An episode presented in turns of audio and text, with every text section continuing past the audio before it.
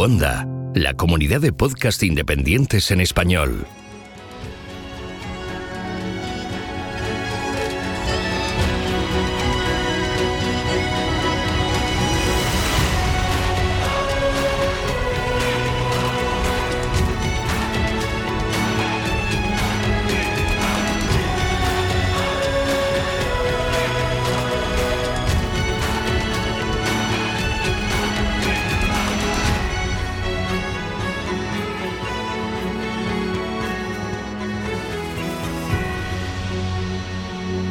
Bienvenido a GeoCastaway. Saludos geonáufragos, bienvenidos a GeoCastaway, el podcast de geología y ciencias de la Tierra. Hoy estamos en el episodio número 121. Ah, 121. Vale, vale, es que no sabía ni el número yo. He dicho que no, había. ya. Bueno, Sí, sí. Estamos en el episodio. que- Mira, espera. Pedro se ha pensado que, le dabas paso a él. No, Yo te conozco, te conozco tanto que sabía que no sabías ni el número. Es que yo te estaba dando paso a ti para que dijeras el número y presentarte, pero si no vamos bien. Bueno, yo soy Oscar, eh, es- esto es el podcast de geología GeoCastaway. Al otro lado del micrófono, hoy no del Atlántico, sino solo del micrófono, tenemos a Carlas. Hola, ¿qué tal? Sí, se me hace extraño ¿eh? grabar a estas horas de la noche cuando yo normalmente grabo al mediodía, así que a lo mejor me quedo dormido encima del micro. ¿eh? Un saludo a todos desde pues, Tarrasa, mi ciudad natal. Pues bueno, tenemos a Carlas que le han dejado entrar en la península. Que no es cosa fácil, ¿eh? Y no sé si me van a dejar regresar a El Salvador porque Eso ya ya es están tema. cerrando los aeropuertos por la cepa esta nueva de- de- del Reino Unido. ¿eh? Vale, y también tenemos a Pedro, que lo hemos oído por ahí. Hola, Pedro. Hola, ¿qué tal? Estaba Hola. empezando a decir centésimo, vigésimo primero. Centésimo, vigésimo primero. Son muchos émsimos, ¿no? Sí, muchos césimos y muchos primerimos. Pero Muy bueno, complicado esto. Se está complicando por segundos. sí, sabes, por programa. Oye, salió el otro día en Pasapalabra de la RAE, ¿no? Te lo, te lo dediqué. Ya, ya, ya lo vi. Me, se- me Sí. sentí muy orgulloso. Como se Era- dice, me- causó una profunda satisfacción. La diferencia entre un ceavo y un décimo. Mm, Eso. Pero bueno, bien. ¿Qué más? ¿Qué más? Tenemos también aquí a nuestro acompañante habitual, el chico de los cafés. Buenas, ¿qué pasa? Tenemos a Mario, Dino Perturbado en Twitter. Y hoy tenemos a alguien aquí especial. ¡Soy especial! Eh, ¿Ves? Iba a decir, ¿cómo aparece por ahí? Tenemos a Sara. Hola, no soy Ralph Bigun. Pues bueno, hoy somos cinco, que eso está muy bien para acabar el año, ¿no? sí, porque además vamos con mala rima. Digo, Ya para terminar el año con, con- como Dios manda. Exacto, Sí. pero la rima de este año era el 2020, que era muy guay para hacer. Sí, Se te ha quedado. se te ha quedado. Se me ha quedado. Eh, Sí, Era sí. Podríamos, puedes seguirla usando el año que viene, porque como la hemos desaprovechado este año, usémosla el año que viene. Pero Tú no sabes la de congresos que se podían haber hecho con esa rima de gente al Congreso de Cardiología 2020, 2020. Y mira, nadie lo ha podido utilizar al final. no, yo creo que deberíamos declarar como que este año no ha valido, que esto hay que repetirlo. Y ya está, hacer otro 2020, pero en condiciones. ¿Y cómo, cómo se dice 2020 en, en una gesimal, como dices tú? joder, macho. Veinteavo, veinteavo, ¿no? Doblemente mal. Vigésimo, vigésimo. Algún día se lo aprende. No has aprendido nada. Solo lleva 121 programas. Y no saquemos lo de Star Wars y, y Star Trek, porque creo que tampoco. La cosa puede ir a peor, ¿no? Bueno, como veis, no estoy haciendo caso al guion, ¿eh? así que gracias por haber... Qué novedad. No, pero que sepas que hoy tiene muchas cosas Mario y que no le boicotees este programa. No, no, no, le voy a boicotearle. No, Casi si para eso he entrado yo. Ah, vale, ¿ves? Así. Está bien, está bien. Bueno, lo, principal de todo, para aquellos que nos escuchéis ya destiempo, en 2015 o algo así, como pasó el mes pasado, contad que estamos a final del año 2020. Estamos grabando a finales de diciembre de 2020. Un poquito antes de lo habitual, porque vienen fiestas y estaremos pseudo en familia, no sé si muy, muy dentro de familia o no al final, pero bueno, siempre grabamos un poquito antes de que acabe el año. Y no sé, Carlas, cuéntanos qué tal tu llegada por, eh, por la península. Ah, mi llegada, bien, bien, bien. Eh, todo muy raro, eh, porque llegar al aeropuerto y en la zona de llegadas que no haya nadie Es un poco entre triste y sorprendente, ¿no? Pero bueno, yo creo que eso es lo más chocante, los que entren por el aeropuerto y ahora, ahora preocupados porque yo no sé si podré regresar, como decía antes. Ahora van saliendo cepas nuevas y todo el mundo se ha puesto histérico, cierran aeropuertos y bueno, aunque se nos va del tema, no sé eh, si es una cepa nueva, pero sirve la misma vacuna, entiendo, no es, no es más mortífera, dicen que es más contagiosa. Eh, a ver, no sé, Sara, ¿sabes tú de algo de Pues eso? por ahora parece que lo que ha pasado, sabes que los virus eh, mutan con mucha facilidad. Al ser trocitos eh, de ARN o de ADN solitos, pues ellos eh, cada vez que se va reproduciendo, pues eh, hay er- mm, eh, la enzima que hace que, digo, la proteína que hace que se reproduzcan, comete mogollón de errores. Entonces sí que van teniendo, aunque luego tiene una enzima que lo corrige, van teniendo cambios y es muy fácil que cambien. Por ejemplo, nuestro virus de la gripe o el virus de resfriado cambian con una velocidad pasmosa, ¿no? Entonces, en el caso del coronavirus, pues sí había cambios, pero que tampoco significaban grandes cosas. En este caso, esta, eh, cepa ha acumulado eh, bastantes cambios. Lleva 25 eh, unos 25, creo que he leído, cambios y entre ellos hay uno que afecta a la proteína S, a, la, a las puntitas de su corona que hacen que se adhieran a las células. ¿Esto qué hacen? Pues que es una ventaja evolutiva hace que se adhiera mejor, se pega guay. Entonces, como se pega más fácilmente, pues es más fácil contagiar, pero ya está. Eh, parece que no hay otra cosa, se, se sigue investigando, ¿eh? pero parece que solo es eso, que se, se contagia mejor. Yo pensaba que esto de las cepas eran zonas especiales de protección avícola. ¿Qué tenemos que hacer? Pues nada, extremar las precauciones para no contagiarnos, eh, ser muy cuidadosos y ya está. Bueno, pues a ver si toman nota y no se vuelve todo el mundo loco, empiezan a cerrar todo otra vez, porque bueno, no sé, ya veremos. Sí, yo no sé en vuestras ciudades. Aquí en, Castilla-La Mancha han, bajado de toque de queda. En fiestas, en Nochebuena y Nochevieja, eh, a las doce y media cerrarán. El toque de queda entra a las doce y media. O sea, es comerse las uvas y salir por piernas. Sí, bueno, aquí en Cataluña soy incapaz de describirte las medidas que hay, porque la verdad, o sea, el bar abre de las, no sé si eran de las 9 a las 10 y media, luego cierran, luego abren de 11 a 12, no, de 11 a 3, luego cierran, en la noche solo para llevar y bueno, no sé, la verdad. Han hecho una cosa muy rara por aquí. En fin, está todo el mundo viendo cómo salva la Navidad, porque en otras ocasiones hubieran cerrado todo.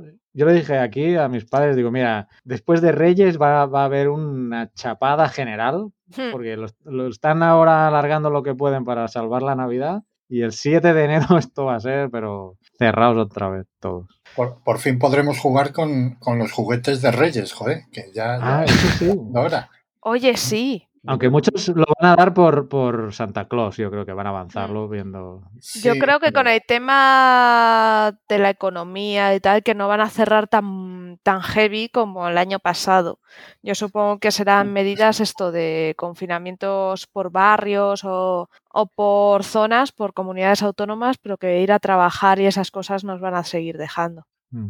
Ok, pues a ver, tenemos un guion, eh, aunque Oscar se lo salte, y tenemos bastantes noticias. eh, Mario tiene unas cuantas, yo tengo unas cuantas, pero si me permitís, llevo dos meses intentando hablar sobre la presa de Etiopía. Entonces voy a empezar con esto, me lo saco de encima, porque a lo mejor cuando me dé- cuando Rabiosa actualidad, Sí. ¿no? No, bueno, rabiosa sí, porque se van actualizando, pero a lo mejor si lo sigo retrasando, a lo mejor ya hasta la. ¿El hasta qué? la ¿La han prensa se actualiza? No, no, las noticias. Es que ha habido Ah. una sugerencia de Trump de que, bueno, que la vuelen. La ¿eh, Mario? Que 2.0, lo ¿no? DAM 2.0. Sí, sí, 2.0 es volar la presa, que ha sido una sugerencia de Donald Trump. ¿Es un problema esa presa? Pues vuélenla. Ah, bueno, está bien. La presa eh, es la presa Renacimiento, que la están construyendo en, en Etiopía. Esta presa empezó en el 2011 y pues Egipto, digamos que no está muy contenta porque obviamente está aguas arriba del Nilo, en el Nilo Azul, y claro, esto afecta directamente al caudal y al agua que está llegando a, las, la parte baja de, la cuenca, concretamente en Egipto. Ya, sabemos pues eh, cómo viven de la agricultura y cómo las inundaciones que se provocan en, la parte baja del Nilo se fertiliza el, el suelo ¿no? La- y, y la aprovechan para cultivar. Entonces hay un problema mm, ya por el agua, estas famosas guerras del agua que se viene años hablando, los conflictos por el agua. Bueno, pues tenemos uno que está en mesa de negociación, pero hay bastantes tensiones. Y sobre todo entre Egipto y Etiopía, que es la que la está construyendo Etiopía, pero también está metida por ahí Sudán, que parece que está un poco del lado de, de Etiopía, porque Etiopía le ha prometido que le iba a pasar energía a, Sudán, ¿no? Entonces, mm, por ese lado está más a favor de, de Etiopía. Ah, la cuestión era que iban a estar negociando, pero parece ser que por su propia cuenta Etiopía ha empezado ya, ha terminado las obras y ha empezado a rellenar. O sea, ha empezado ya a, embalsar el, eh, el agua dentro de la presa. Concretamente, una presa de 70.000 millones de metros cúbicos, que se dice rápido, que va a generar 6.000 megawatts y que ha costado 4.000 millones de euros, el 30% financiado por China. Que yo cuando leí primero esto dije, bueno, es que normalmente financian para que la obra luego se la subcontrates a ellos, eh, en parte, ¿no? A empresas chinas, pero veo que la construcción ha sido de una empresa italiana en la noticia que, que, estuve leyendo, así que ahí es donde no me cuadra muy, mucho eso, cuáles son los intereses de China que vendrán por otro lado seguro. Entonces, la última noticia que he estado viendo hoy, porque para precisamente actualizar, es que eh, en el mes pasado se estaba intentando llevar este tema al Consejo de Seguridad de la ONU, cosa que todavía no han hecho, pero sí lo van a gestionar a través de la Unión Africana, que va a servir de, bueno, de mediador y, y a ver si desencallan ya algunos de los puntos importantes, ¿no? Uno de los cuales, pues obviamente, es el caudal que tienen que dejar, porque todo río tiene que tener un caudal ecológico, que es un caudal mínimo para sostener la vida. Lo que yo no sé si el caudal ecológico varía de país a país, probablemente sí. Y a ver qué interpreta Etiopía como caudal ecológico y qué interpreta eh, Egipto, ¿no? Sobre lo mismo seguro que tienen versiones diferentes. También tienen que bueno, negociar precisamente los mecanismos de resolución de conflictos a posteriori. Si surgiera algún conflicto, eh, cosa que ya tienen y no son capaces de arreglar, pues fijar qué, mecanismos va a haber precisamente para esos conflictos de, a futuro. Y también los sistemas de cuotas para años de sequía, que en esas zonas hay bastantes, eh, temas de la velocidad de llenado de la presa, bueno, temas más técnicos que tienen que, que ver cómo lo, cómo lo, lo solucionan. Entonces, aparte de la noticia puntual que, bueno, que está viendo y que no en los medios generales se ha hablado, pero son noticias secundarias. En la tele sí que no recuerdo haberla visto. Eh, pero empezamos a ver ya que hacia el futuro el agua, ciertamente se ha hablado tiempo sobre el tema de las guerras del agua, los conflictos. Tenemos eh, sobre todo también el tema de mm, Israel, ¿no? También es una zona conflictiva. Los altos del Golán, bueno, el recurso agua ahí también es escaso. Ahí lo han solucionado bastante con las plantas desalinizadoras, pero bueno, puede ser una tónica más hacia futuro, ¿no? Etiopía mm, necesita agua, necesita energía y construir una presa, ¿vale? Sin, importarle lo que dijera Egipto, ahora sí están negociando, pero bueno, son conflictos que, que pueden llevar a, a, las manos, ¿no? Y, y, y Egipto precisamente no, no es que no tenga armamento. La sugerencia de Trump era que, bueno, pues que la volaran, ¿no? La sugerencia de Trump a los, a los egipcios. Eh, así que, bueno, y esta es la noticia que os quería traer, simplemente pues comentaros que existe esa problemática que no está solucionada y que si vais a Google Earth la- y os vais por la zona del, del Nilo Azul, que es precisamente la que en- he leído varias versiones, pero que puede, puede estar aportando más del 60% del agua que llega a Egipto, puede estar viniendo de, de esa zona de, de Etiopía, o sea que no estamos hablando de, poca cosa. Así que esta es la noticia que, que llevo dos meses ahí en, en la recámara y que, bueno, que hoy la- os la traigo y habrá que seguirla también, ¿eh? Sí, pa- para ponerla así un poco en contexto, lo, de, lo que has dicho que eran 6 6.000 megavatios de, de potencia, sería el equivalente casi al parque nuclear que tiene España. Pues los nuestros son unos en torno a los 7.000. O sea que imaginaos el, el monstruo de, de energía hidroeléctrica que, que quieren construir, bueno, que está construyendo ya. Sí, sí. Mira, tengo otro dato que no lo he dicho. En superficie, 247 kilómetros cuadrados sería el espejo de agua que genera. Y luego eso, todo lo que afecta al caudal, porque por mucho que quieras poner un caudal ecológico, al, al pegar ese frenazo, ya sabemos lo que afecta a una, una presa en un río, que a partir de ahí es como si fuera el punto cero de, de erosión para el resto de la cuenca y todo eso. Y la acumulación de, de todos los, los lodos y las arcillas y eso que va arrastrando y los sedimentos que se quedan en la empresa y no llegan más abajo, que eso podrá afectar a, a la agricultura de, de Egipto y de otro. Me parece que ha atravesado 11 países en total, o sea que es que es, un, es una burrada todo, todo lo que puede afectar. Nosotros tenemos esos problemas a pequeñas, bueno, a pequeñas escala, que no están mal, con el problema del Tajo, del Segura y todo eso, y el Nilo, pues podéis imaginaros. Sí, y, y por no mencionar la, la zona inundada, que probablemente haya ahí cultivos, si es que no hay pueblos, o no sé cómo, esa parte no la, no la conozco, pero inundar toda esa zona es Sí. una afectación brutal. Recuerdo, hay un documental muy interesante sobre, sobre la- no sé si era la presa de Asuán en Egipto, que, que movieron, tuvieron que remover eh, monumentos nacionales, los movieron pieza a pieza. O sea, corre un En- documental, ahora no recuerdo el título. Creo que fue por la de Asuán, es por lo que tenemos el Tempo de Debo en, en Madrid, que se lo regaló el gobierno egipcio a España por ayudarle a, a sacar de allí monumentos. Y le dijo, pues mira, llévate este. De todas Ay. formas, lo de mover monumentos por culpa de hacer presas, eso es- también se ha dado en España. No sé si sabéis que en Guadalajara, en una rotonda, hay una iglesia que pertenece a un pueblo que se ha inundado con una presa. En Y se ha Guadalajara, llevado- ciudad, En Guadalajara ciudad, sí, la iglesia de la Tance. Anda, qué bueno. Se marcó piedra a piedra, eh, se llevó, se numeró, se hicieron los planos y se volvió a construir con, la, con el material original. Con la buena idea de dejarla en medio de la rotonda, ¿no? Para... Hombre. Y Guadalajara, que tampoco destaca mucho por su monumentalidad, ¿qué le vamos a hacer? Porque la ciudad está un poco escasita de eso. Perdón a las personas de Guadalajara si se han sentido ofendidas, lo sentimos. No, no, Guadalajara es muy bonito los alrededores, pero la ciudad, quitando el Palacio del Infantado y poco más, es que no tiene mucho. Me Las temo- opiniones de Mario son personales y no representan para nada la, la gente- la línea editorial del podcast. La gente es muy maja, eso sí, no podemos decir otra cosa. Y se come bien. Ah, mira. Y podéis cortar esto si queréis. No, no, no, no. Aquí uno cuando entra en un jardín sale el solito. Aquí no se corta nada. Pues sí. Bueno, pues siguiente noticia. ¿no?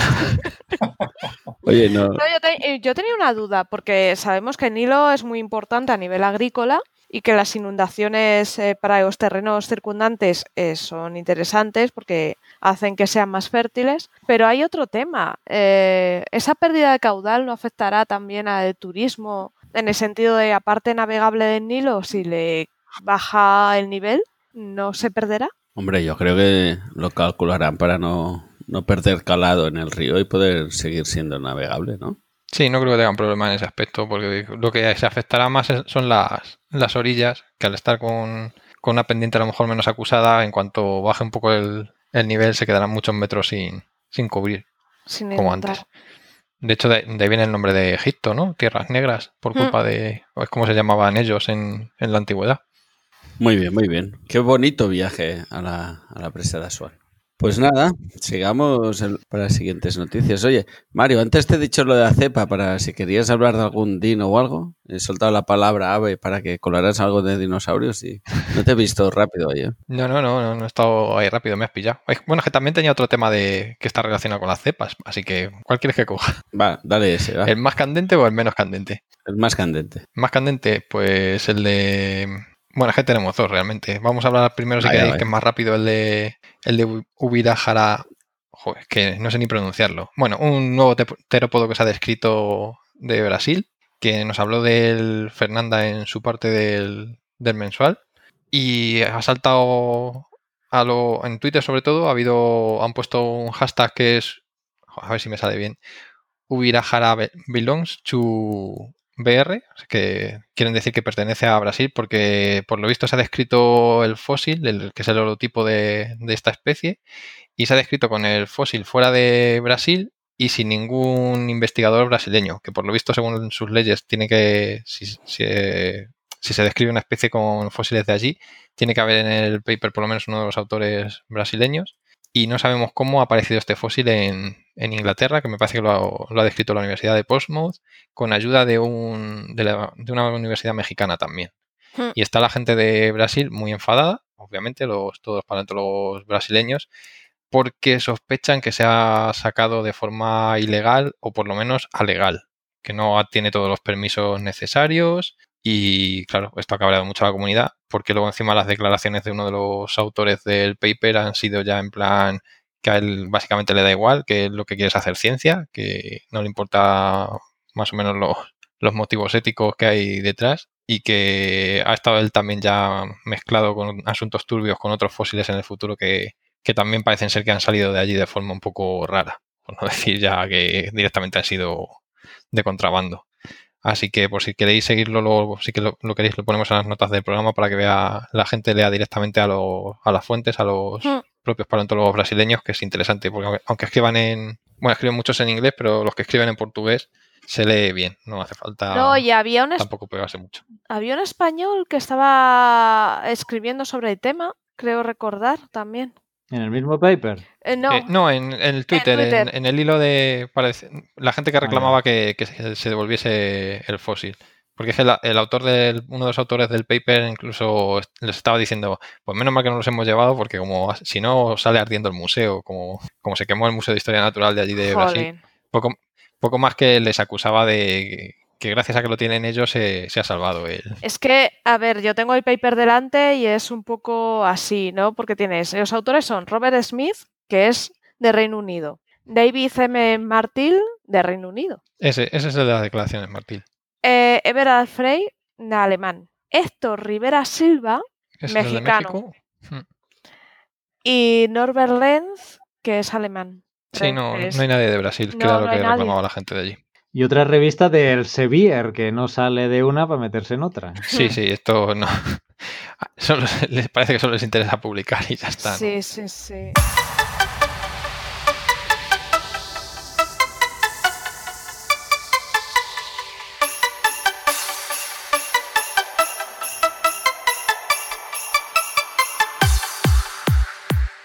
Pues bueno, eh, aparte de esta noticia que también hemos tenido este mes, eh, ¿algún comentario sobre la ley de patrimonio en alguna comunidad autónoma, no?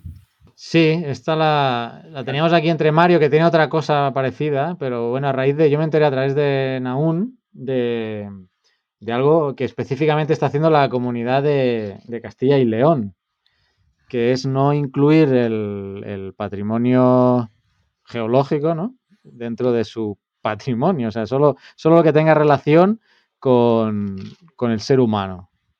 Y básicamente es eso, ¿no? Eh, se excluyen, o sea, no está aprobada la ley, pero está en borrador, se excluyen los restos no relacionados con la historia de la humanidad.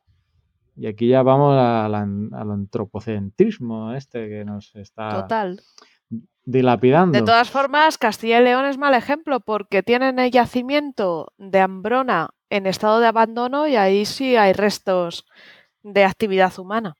Sino, lo bueno de esto es que ha removido un poco a toda la comunidad, no solo diría geológica, sino eh, científica, ¿no? Y hay, eh, eh, hay un periodo de observaciones a la ley y se ha, se ha incluido una enmienda una enmienda para que incluyan este tema. Y vamos a poner el link en el post para que podáis votarlo. Lleva, yo la última vez que lo vi llevaba más de 2.000 votos, ¿eh? Llevaban, llevaba bastante. O sea, tengo, yo tengo la confianza de que, de que acaben recapacitando esa parte y, no se apruebe como, como lo quieren poner, que creo que es la única comunidad autónoma que está planteando esto. En el resto de España no. Sí, en el resto, es que podían ser más disimulados como el resto de España que sí que está metido en la ley luego no le hacen ni puñetero caso ni dan dinero.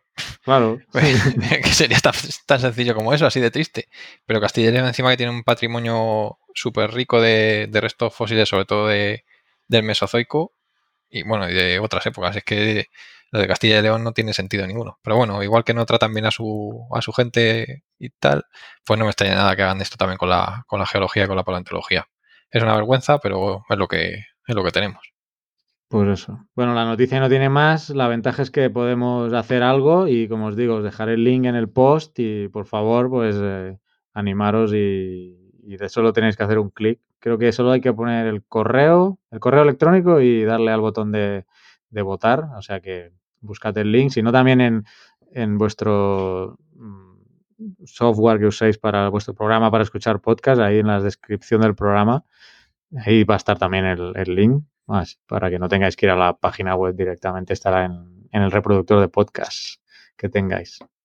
Y la noticia no tiene más, es esta, simplemente que, Sí, que que, te, que te excluyen los restos, sí, sí, sí. Excluyen los restos no relacionados con la historia de la humanidad. Aquí podríamos abrir el debate que comentaba antes del antropocentrismo que estamos teniendo, pero bueno, creo que ya lo hemos tratado en otros programas. Eh, pasando a otras noticias, eh, tenemos una sobre el monte Everest. Parece que es un pico más alto o no. Sí, una nueva altura del Everest. Bueno, la, noticia aquí es que se han puesto de acuerdo eh, China y, Nepal. Mm, había dos versiones antes, la que daba China, que el- a ver si que antes China decía que tenía 8.844 mm, punto 43 metros y, la versión de, del Nepal que data de 1954 que medía 8.848. O sea, estamos hablando de unos 4 metros de diferencia. Parece ser que la diferencia estaba en que uno, mm, China en concreto, lo medía hasta la, hasta la cima de la parte rocosa. Pero Nepal me contaba la nieve. Que, a ver, tío, yo, pues, sinceramente, ¿por qué cuentas la nieve? Si eso puede variar. Eh, pues, pues así estaba, o sea, realmente. Bueno, así- eso va positivo, ¿no? Si tiene más nieve, más alto. Claro, por eso daba más. Lo curioso es que, han- que las nuevas mediciones han aceptado, no sé por qué han aceptado eh, no solo eh, la medida de Nepal, sino que le han medido 86 centímetros más. O sea que ahora la nueva medida oficial o consensuada entre China y Nepal es de 8.848, que es lo que decía antes Nepal, 86. Esta es la Pues un medida. pico más, ¿no? Sí, bueno, eh, es que la historia, os voy a poner el link de una noticia muy interesante sobre la historia de las mediciones del Everest, porque tienen, tienen tela marinera, ¿eh? Porque unos empiezan, claro, la medida se hace sobre la, sobre los, sobre metros sobre el nivel del mar. Y el, el mar no tiene el mismo nivel eh, a- en todos los lados, tienes que usar el, eh, bueno, el geoide y el nivel medio y todo esto. El nivel de Almería de toda la vida. Bueno, pues no, pues no, porque China estaba usando el mar amarillo y Nepal estaba usando la bahía de Bengala. Y unos estaban usando el GPS, que es de los Estados Unidos, y los otros estaban usando el Beidong, eh, que es el sistema chino. Vamos, que era como la NASA, ¿no? Que unos miden en metros, los otros en pasos, en pies, y, y se lía la cosa. Claro, claro. Entonces, eh, además, eh, ¿qué más pasó? Ah, en el 2015 hubo aquel gran terremoto de 7.8 que creen, los geólogos eh, creen que pudo, pudo haber afectado en alguna medida también la, la altura, ¿no? En- ya sea en algún desprendimiento, algún, alguna luz, cosas de estas. Y no he llegado a ver eh, por qué al final han adoptado esta medida o cuál de las dos versiones han hecho. Yo creo que habrán habrán tomado y habrán hecho una media, ¿no? Vea, ni tú ni yo, tío. Yo he medido esto, tú has medido lo otro, la media y al tomar viento, no sé. Porque la noticia no, no acaban de explicar cómo, ha- cómo, cómo comúnmente han llegado a, esta, a, este número, ¿no? Porque te explican todas, las diferencias de las mediciones y uno se acaba, te- acaba teniendo la idea de, bueno, pero ¿y cómo, ¿y cómo leches han llegado a un valor unificado si estáis midiéndolo todo eh, diferente? Claro, tú imagínate eso, ¿eh? Una, una habitación con una mesa grande, ¿no? Con los típicos cartelitos de Mr. Tal, Mrs. lo que sea, ¿no? Y gente ahí discutiendo de, sobre, no, mi medida es más buena, ¿no? Y, y- y que tienen que llegar a un acuerdo porque debe haber gente esperando que acabe la reunión para ver Muy los importante, frutos, ¿no? sí. Tiene la Para cambiar. afuera, ¿no? Para cambiar los libros de texto en cuanto acabe. Exacto. Sí, sí. Bueno, también está, ¿sabes? Estaba pensando en Jorge con el tema de teledetección y todo esto. Seguro que también han, han podido sacar información de, de ahí. Pero por lo que he leído, no, o sea, han sido topógrafos ¿eh? que han ido instalando los puntos de control, los mojones, o sea, una red de, de puntos de medición y han subido hasta la cima y triangulaciones y, o sea, todo complejo, ¿eh? porque tienes que subir a- al Everest. eh, y por eso mm, os recomiendo que leáis la noticia que, que voy a enlazar al, al post, porque es muy, muy interesante ver todo, todo este tema que os he comentado y algunas, algunos detalles más curiosos ¿no? que, que mencionan. Esto da para un documental de National Geographic, ¿eh? si es que no lo han hecho ya, cómo, cómo han medido cada, cada equipo, porque Nepal, Nepal eh, no había medido nunca por su cuenta la altura. Ellos, como decía antes, se basaban en una, en una de 1954 que habían, eh, que habían establecido los indios, que por eso le decían la, la medida india, esta, este 8.848. Entonces, aparte de esta, los chinos sí habían hecho algunas mediciones más científicas, pero los nepalíes no, no tenían ninguna medición por ellos. Y ahora ya tenían equipo propio y gente capacitada y, y entrenada y han podido ellos mismos establecer toda la metodología y todo el análisis para, para llegar a un, a un dato, ¿no? Entonces, mm, curioso. Yo por mi parte me quedo con la idea de, de la altura medida sobre roca. A mí esto de medir sobre el hielo. no Hombre, sé. el hielo, el hielo se considera mineral, así que podemos Sí, entrar en una mineral, discusión. pero- Pues es la medida anterior que, que estaban usando los nepalíes, sí. Además, el Everest sigue creciendo, ¿no? Ah, bueno, ese- claro, ese es otro tema, por todo el tema de tectónico, ¿no? Tenemos el choque de, de placas ahí que, pues, que también está afectando. Que se, que se esperen y ya dará la medida que quieran ellos y ya está. Eso es cuestión de esperar millones de años. Si tienes paciencia, total, no- me da un poco igual que sean dos metros más que dos metros menos, ¿no? Bueno, o llevas un, llevas un poco de nieve en la mochila y la echas ahí arriba, tac, tac, tac, mira que Sí, hay como la- 20 centímetros. No había una película de eso que es que en, en algún sitio de Inglaterra empezaron a, a llevar piedras a una colina para hacer convertirla en montaña, porque a partir Sí, de no, sé ¿no? cuánto Hay una peli, ¿no? De el hombre que subió una colina y bajó una montaña o algo así. Sí, algo así. Pues esto puede ser- po- lo pueden hacer igual. Un cartógrafo inglés llamado Anson ha llegado para medir una montaña. Pero bueno, la- la- el, el pico más alto sobre la superficie terrestre ya, ya lo tienen, emergida del mar, claro. Y esa es la Ya. noticia. Aprovechando esto, pues ya animo a que vaya la gente a visitar si puede a- en Madrid. En el retiro está el.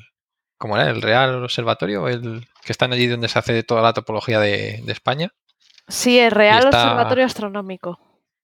Hmm, Está muy chulo porque tiene un museo histórico y te explican cómo se hicieron las medidas, por qué están los niveles en, los, en las estaciones de tren, etcétera. O sea que animo a que vayan a verlo. Es gratuito, hay que pedir reserva antes. Sí, es, perdonad, es el Real Observatorio de Madrid y pertenece al Instituto Geográfico. Hmm, Que ahí es donde estaban todos los, también los relojes donde, con los que se medía el tiempo en alta mar y todo eso. Está, está muy interesante. Y La verdad, sí, es muy, muy chula la, la visita. Yo lo recomiendo porque es muy desconocido y hay que pedir cita para, para ir desde antes del COVID, pero merece muchísimo la pena. Ahora me estaba acordando de la medida de la longitud, que hay una serie muy buena al respecto. Sí. Y un, hay libro también, muy chulo. Y el libro, sí. Pues le- lo, lo de los problemas esos de longitud, es, justo en el observatorio se pueden ver los, los rejo- los relojes que se utilizaban para ello.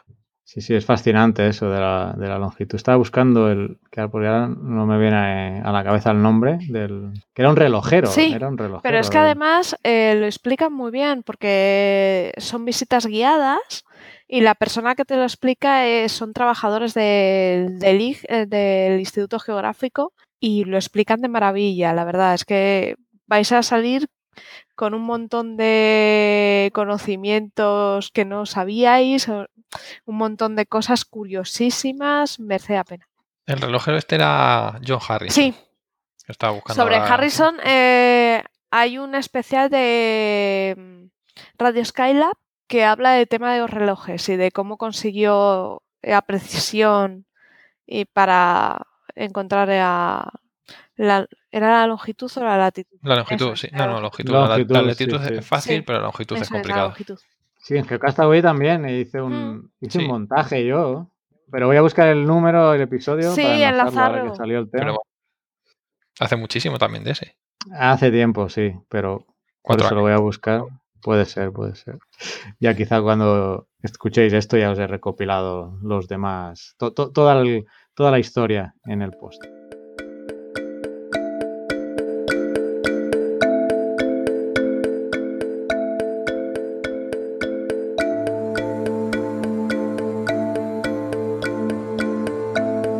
Estás escuchando Geocastaway, el podcast de geología y ciencias de la Tierra.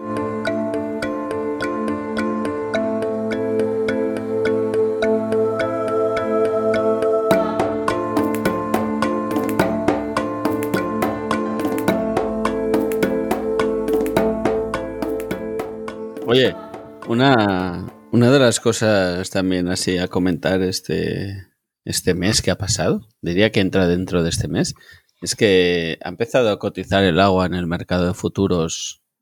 Me estoy poniendo en, ¿En la bolsa? En la Sí. bolsa, sí. Hmm. En El mercado de futuro. De San Francisco, el ¿eh? NQH2O, ¿no? Pero la, bo- pero el agua ya, tú podías invertir en, En el Nasdaq. agua. Nasdaq. Nasdaq, No, pero tú podías invertir en empresas dedicadas a la explotación y distribución del agua. Pero el futuro del agua, ¿a qué? ¿A- ¿ligado a qué? A un precio. Claro, es que eso es bueno, muy- tú decides cuánto costará el agua el año que viene, ¿no? Por decir algo. Sí. Pero a nivel mundial. No, creo que era solo a nivel allí, local en... De momento claro, allí. porque- Otra cosa es que luego se California, extienda... Sí. ¿California? Sí, creo que era California. Otra Ah, cosa es que claro, luego se extienda a otros países. Me parece difícil cuantificar un precio global para el agua. Bueno, igual que se le pone precio a las especies animales o vegetales y eso cuando de forma legal, lo del agua igual, lo que les interese sacarlo. Si el problema de ahí es que si alguien lo puede comprar a cualquier precio, el que no puede comprarlo a ese precio está fastidiado. Y ya sabemos quién sufre siempre las consecuencias del capitalismo. Así que sobre el tema de- del agua nos habla, sobre esto justo nos habla Enoch en su último episodio. Aunque yo no estoy de acuerdo con su punto de vista, pero es interesante escucharle. En el, en el charco se llama su, su podcast, por si le, queréis, si le queréis escuchar.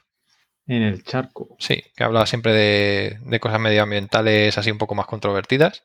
Es muy cortito, son cinco minutos, ocho minutos nada más. Y habla de, de este, yo creo que es el último tema que, que ha sacado, o si no ha sacado ningún otro más. Y nos da una visión de cómo se hace aquí también lo del mercado del agua y todo eso, porque aquí también hay derechos de, de compra de agua, pero no, no cotizan en bolsa ni nada de eso. Y él da su, su opinión que te, te puede parecer más interesante o menos interesante. Pero está bien escucharle. Ok. Sigue Mario, que tiene más noticias. Yo, ah, mira, yo quiero que pronuncies una cosa ¿Yo? finlandesa. Ah, yo pensaba que. Yo esta se la estaba esperando, guardando para Mario, pero para el final. Ah, para el final. No, pero ya, yo creo que la gente ya quiere oírte pronunciar finlandés. Fisla- Finlandés, ¿no? Eso es. Ay, perdón, ¿no? islandés, perdón, perdón. Sí, islandés.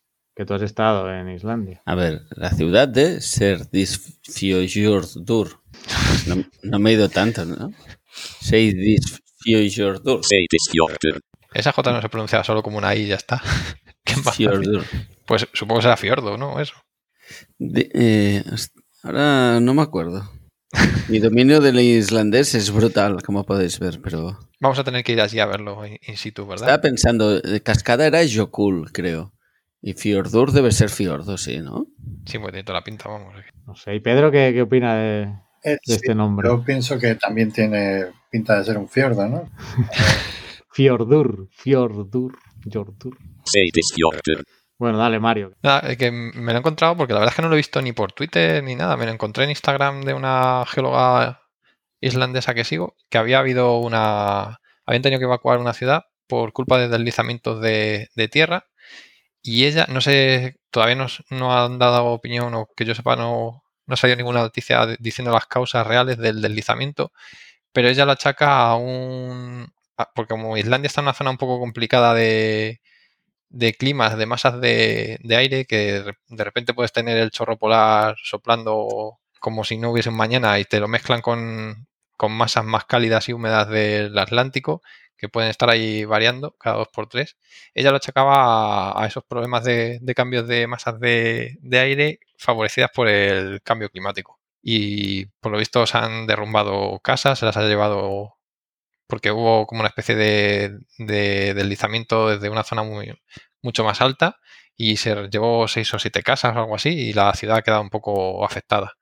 Por lo visto creo que no ha habido ninguna muerte, que solo tuvieron que salir corriendo de las casas medio desnudos y eso la gente, pero no le, por lo visto no les ha pasado nada. No sé si ha habido más datos luego que, que confirmen que haya habido heridos o algo, pero creo que no. Simplemente que se han quedado, pues eso, sin casas y, y tal.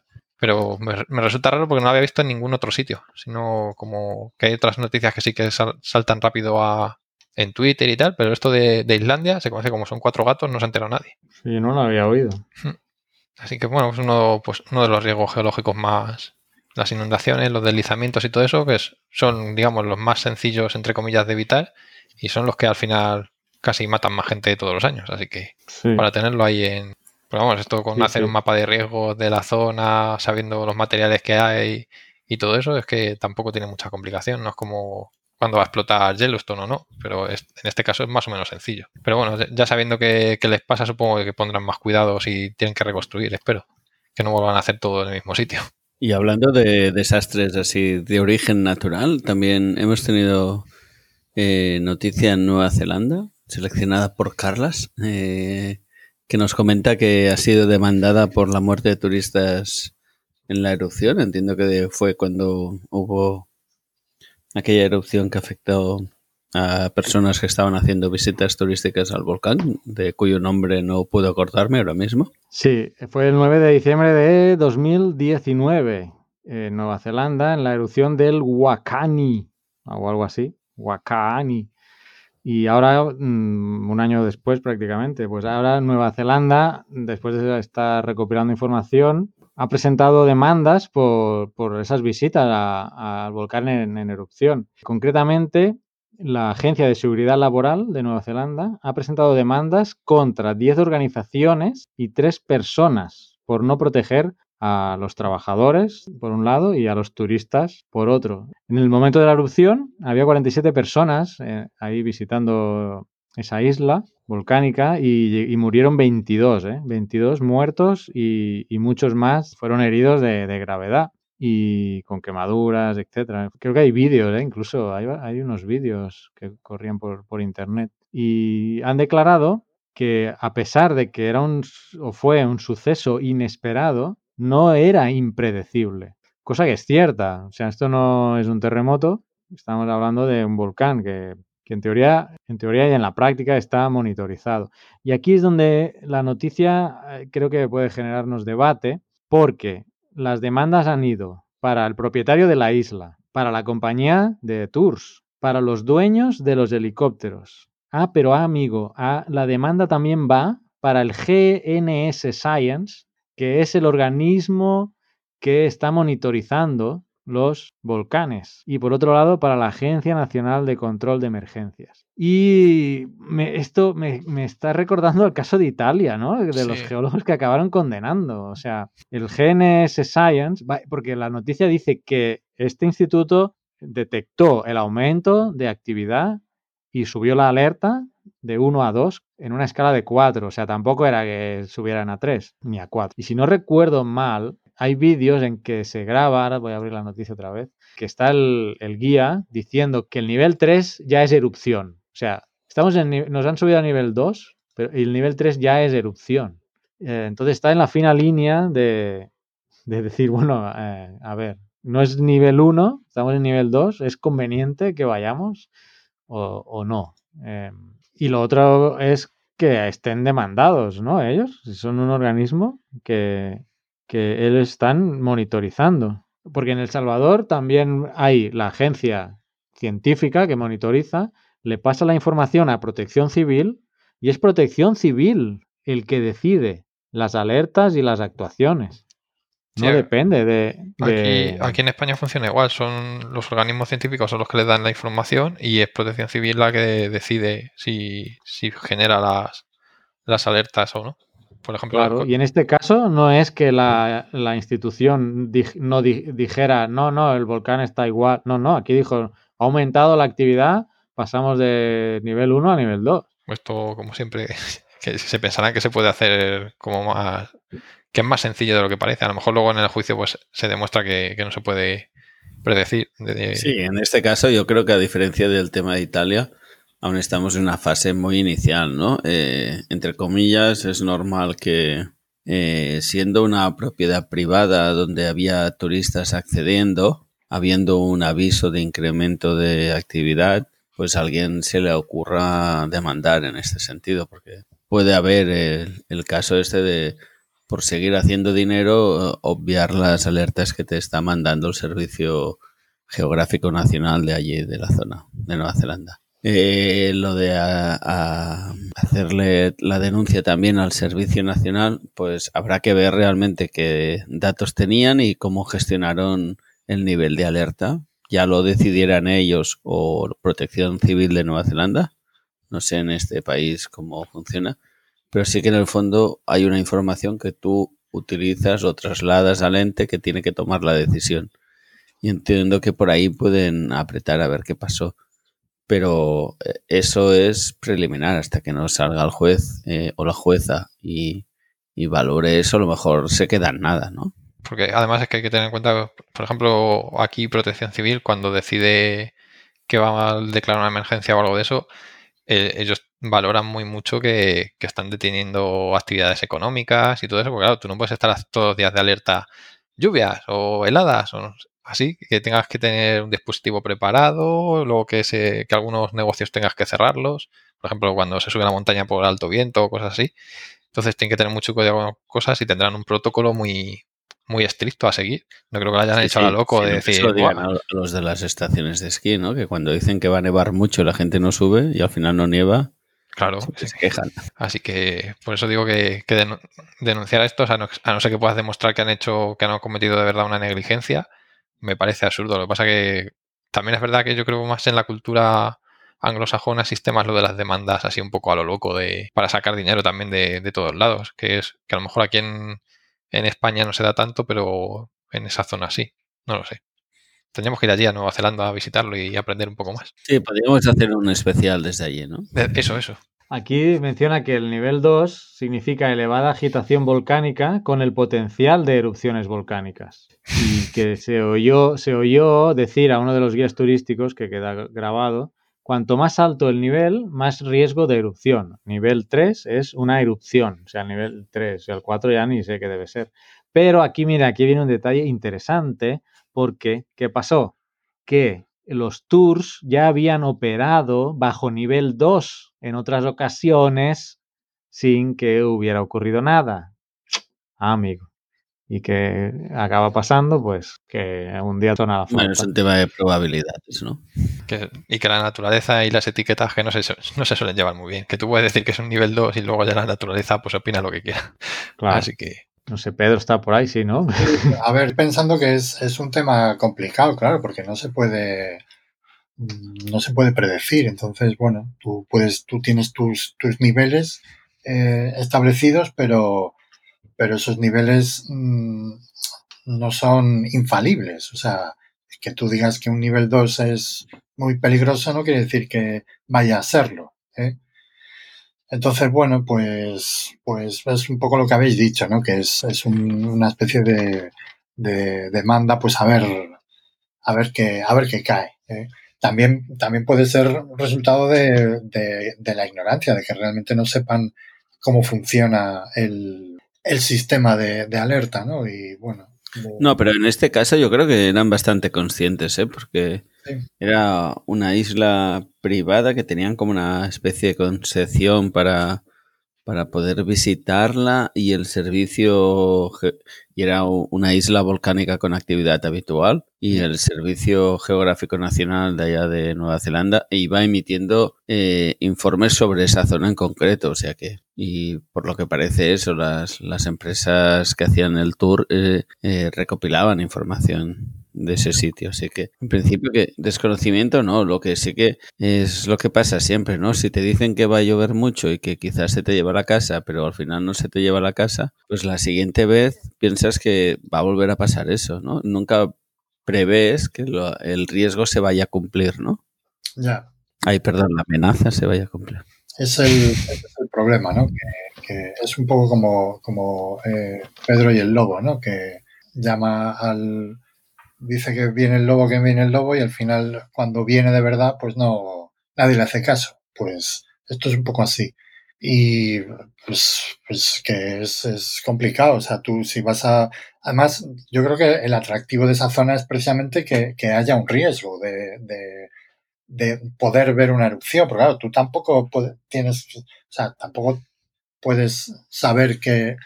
A ver, nosotros lo podemos saber, pero alguien que vaya a visitar un volcán, a lo mejor se piensa que es un volcán tipo eh, Hawái. O sea, Sí, o, o el simple hecho que haya una excursión que te permita visitar el volcán, tú ya asumes que los de la excursión lo tienen controlado y que se puede visitar, ¿no? sí, yo qué sé. O sea, Sí, yo creo que en el paquete vacacional no viene achichárrate con nosotros en el volcán. Realmente, o sea, Pero ahora estoy pensando que, no sé, porque si a lo mejor te hacen firmar algo, ¿eh? Porque Seguro, que seguro. no lo, no lo creo porque la noticia no lo menciona, pero hay veces que a lo mejor te hacen firmar, oye, eh, mira, firma aquí, eh, me no, no es comparable, pero cuando tuve que subir a un helicóptero en Salvador me dieron firmar un papelito sobre muy... que ellos no se responsabilizaban de absolutamente nada si había un accidente. O si te operas o algo, también te hacen firmar un papelito de que... Bueno, lo digo porque si vas a un volcán en erupción, a lo mejor te dicen, oiga, que sepa que usted va a un volcán en erupción, que no lo sé, estoy especulando, ¿eh? Ahora. ya. Que a Sí, lo no mejor sé. le hicieron firmar. Pero mira, aquí tenemos el caso del Stromboli, que también es una zona que está delimitada, pero que Hmm. mucha gente va a visitar, ¿no? Incluso con barcos se acercan a la esquiara de foco y, y a veces... Lo sacas, porque, lo sacas porque has estado ahí. Hombre, Siempre metiendo el dedo en el ojo, ¿eh? Ya verás cuando vaya a Yellowstone, yo ya verás. Uf, uf. A mí me da más rollo. Vosotros pensad que cuando estuve en Pompeya yo miraba de reojo el Vesubio con miedito. Diciendo, hoy no, ¿vale? Hoy no. Hombre, cuando, cuando peten los campos, los campos flegreos, eso, vamos, nos vamos a enterar, eso seguro. eso será bestia. Sí, los, los nuevas trampas del de- los traps del Decan. Las trampas, Ah. sí. Trampas, sí, sí. Ya corre. Las al- Era medio broma. Los traps, los traps. La- los núcleos, lo- ¿cómo es? Los Y, y los papers. No, son basaltos de inundación. Vamos a quedar en basaltos de inundación. No queda tan, tan tachi como trap, pero. Mira, que- me gusta ¿eh? el término. Pero es que basalto de inundación suena tan inofensivo. Bueno, o sea, a ver, Pero luego te, te pegas un sustillo. así, desde luego, porque eso es. Esto es como de Florislava, pero. pero. arriba. The root is on lava. Así. Bueno, seguro que a Geo, ¿cómo era? Enfurecido, nuestro patrocinado del mes pasado, seguro que le gusta más las lavas de los basaltos de inundación que las traps. Sí. No tenemos patrocinado este mes, ¿no? No hemos ofendido a nadie. Bueno, el, el mes que viene luego los de Guadalajara nos llamarán, no te preocupes. Sí, Mm. sí. Alguien de Guadalajara llamará ofendido.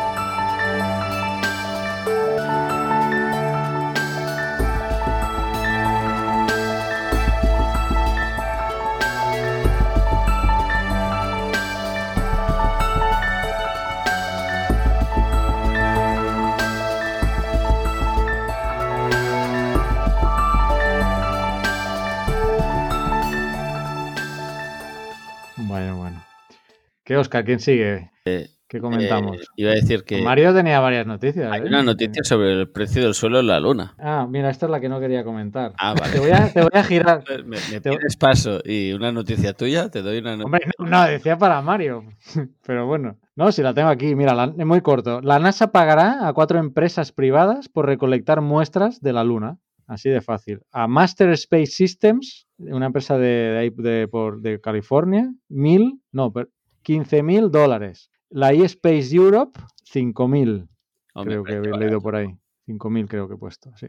Y la eSpace Japan, otras 5.000. Es que no sé si he apuntado bien las cifras, porque la, la más interesante es la Luman Outpost, que por un dólar, por, por un dólar, ¿eh? Eh, se ha ganado la, la- la concesión esta. La cuestión es que ya son misi- misiones que ya tienen previsto ir a, a la Luna. Entonces eh, la NASA les ha dicho, bueno, ya que vais, me traéis unas muestrecillas. y vaya, no tiene más. Entonces la- el titular, la verdad, no es un poco sensacionalista, ¿no? Porque suena como que están parcelando la luna y la van a vender a, a cachitos al mejor postor y no, no es así. Sí, pues Eh. entramos ahí en otro tema legal, ¿no? Que, que la luna también está protegida o algo de eso. O debería. Otra cosa es que luego se haga lo que... Porque el que, puede llegar puede hacer lo que le dé la gana, pero en teoría estaba protegida, ¿no? El- Eh, pues creo que no ha, mira, pero creo que no hay ningún convenio ni nada sobre el espacio, eh, ni la luna. eh. Ah, ni siquiera la luna. Ah, pues yo pensaba que sí. Lo que Pu- pasa en la luna se queda en la luna.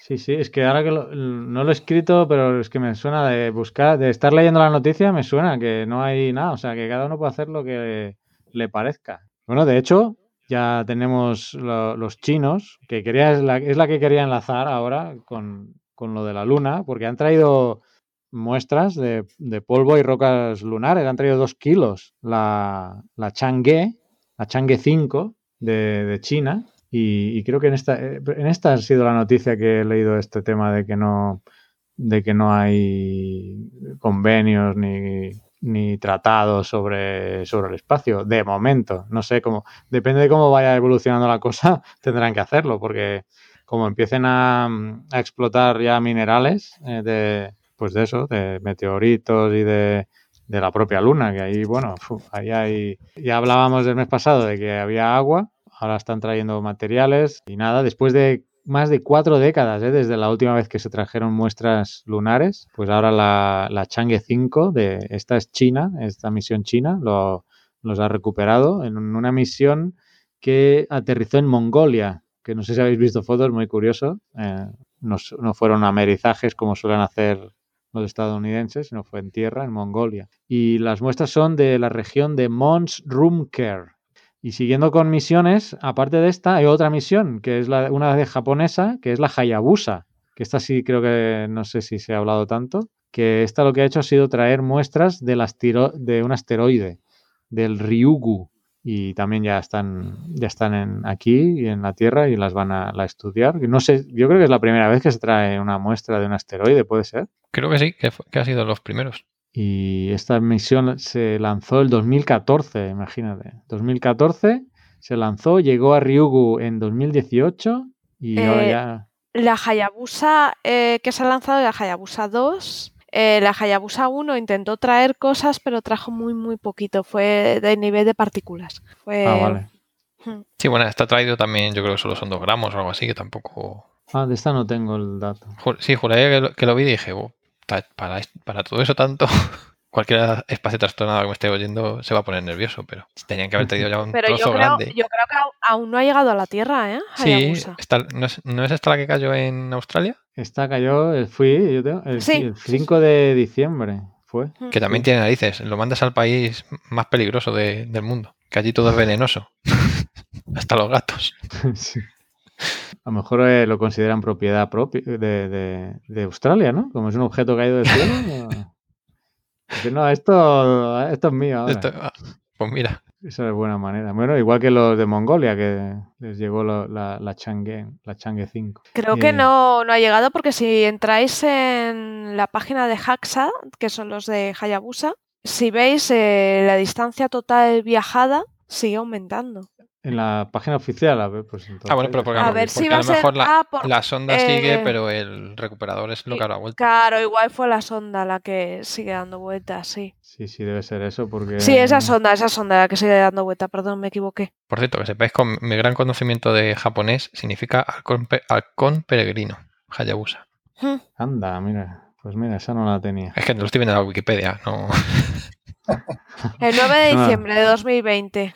Sí. Pues sí, ya, pues ya tenemos muestras de la Luna nuevamente y mira, hay muestras de un, y de, de un asteroide y de Ryugu, exacto. Pero, y pronto tendremos, vamos en, me parece que en dos años, tendremos los restos de, digo, sí, trozos de Venus, del asteroide Venus, que sabéis que hubo otra misión que también iba a recoger trozos de un asteroide. Entonces Hayabusa lo que hacía es que este, se acercaba, extendía un bracito eh, y cogía muestras, una maniobra súper arriesgada, y el de Venu eh, lo que hacía es que le pegaba un petardazo y lo que devolvía, lo que escupía, lo recogía. Qué chulo. Porque intentaba, sí, intentaba recoger polvo, pero como son estos eh, asteroides son hechos de conglomerado, pues se supone que tienen bastante polvo, bastantes trocitos pequeños. El tema es que Ryu era más sólido de lo que pensaban. Una vez se acercaron, tuvieron problemillas, pero todo salió bien. Mira, estoy, estoy, lo que pasa es que lo estoy leyendo en inglés. Hay un tratado del espacio exterior. Estoy traduciendo del inglés. ¿eh? Esto suena a Star Trek. Eh, Star Trek no es Star Wars, ¿eh, Oscar? Está dormido. ¿Estás seguro de eso? No, no- Pues mira, hay un tratado. Sí, sí, estoy segurísimo. The Outer Space saludos Treaty. parecidos, seguro. ¿Cómo? Que se saludan de una manera muy similar y hacen cosas muy raras todos. Ah, cosas raras. No, ni- no quiero saber qué son cosas raras para ti.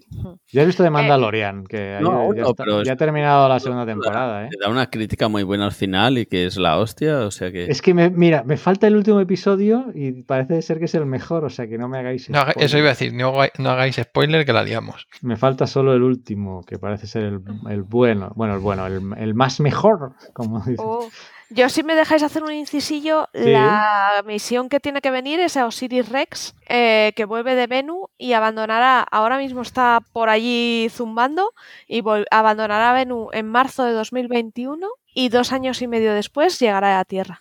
Venus, que no, que no Venus. No, ve- Eso es, E B-E-N-N-U. es un fénix, es un pájaro fénix, que está todo relacionado con, con mitología. Pues decía con el tratado este que es un documento de 1967, un poco viejito ya, supongo que, bueno, de la carrera espacial y todo eso, que ahí se sentaron las bases de la, de la ley espacial internacional y ahí lo que se hace, o lo que pone ahí es que se prohíbe a las naciones reclamar la soberanía de un territorio extraterrestre. Básicamente es eso. Pero algunos abogados dicen que does not bar the use and sale Bueno, o sea que parece ser que no hay nada más nuevo que esto. Sí, pero bueno, es- eso es como todo. La, la ley puede existir, pero tú imagínate que llega la NASA o la Agencia Espacial, Espacial China a la Luna y monta allí una base. ¿Quién le va a decir que, que no puede? Si no se le puede, no se le puede impedir. sí. Está, no, vamos, o sea, aquí, aquí lo que dice es que no puedes decir que es tuyo, pero tú, tú estate ahí. Esto es como los ocupas. No es tuyo, no es tuyo, pero tú estate ahí. ¿sabes? Claro, Bueno, si, si está pasando ahora mismo con el con Starlink del chalao este de, El Elon. de Elon Musk, que está ocupando el espacio sin, y nadie le ha dado permiso. Bueno, le habrá dado permiso la agencia esta estadounidense porque le favorece por lo que está llevando sus astronautas a la estación espacial y tal, pero el resto del planeta no ha dicho nada y está, está usando algo que es de todos. Luego ya que- Y está, está encordiando mucho esto a la astronomía. Sí, sí. Por la. Bueno, que están haciendo reflejos, ¿no? Y- Sí, Claro. en infrarrojo sobre todo. Aunque nosotros lo veamos en el visible, por lo visto molesta más en infrarrojo que, que en otras bandas. Y creo que en radio también molestaba. Perdón, me confundí. Era Osiris Rex la que toca con el brazo. Perdón, perdón, perdón. Sirius Rex. Muy bien. Y aquí precisamente, mira, estaba descifrando que el inglés este. y lo que he leído es esto, que no pueden reclamar una soberanía de un territorio extraterrestre, pero muchos expertos y abogados dicen que eso no, in- no incluye el uso y venta de los recursos cósmicos. O sea que, o sea que como que no hubiera nada, ¿vale? Claro, sí. Yo la única cosa que conocía así más o menos del espacio era lo de que no se pueden hacer pruebas en la estratosfera, pruebas nucleares, que se prohibieron por, porque si no te frías todos los satélites. Y se, porque antes se- sí que se hacían las pruebas atmosféricas y ahora ya no, ya no dejan. Pero eso fue en el cincuenta y tantos creo que, que se establecieron, en el 60 y algo. Y luego estuvo lo de la, no sé si os acordáis de la época Reagan con lo de la guerra de las galaxias. Que esto no es Star Wars, Oscar. Está relacionado el nombre, pero no es. Pensaba que venía de ahí. Vendrá O sea de ahí, pero, o sea, el nombre ven- no, es el de la guerra- no es el que ha hecho la trilogía esta. Sí, George Reagan. El que se ha forrado con los peluches, no es él, ¿no? La definición.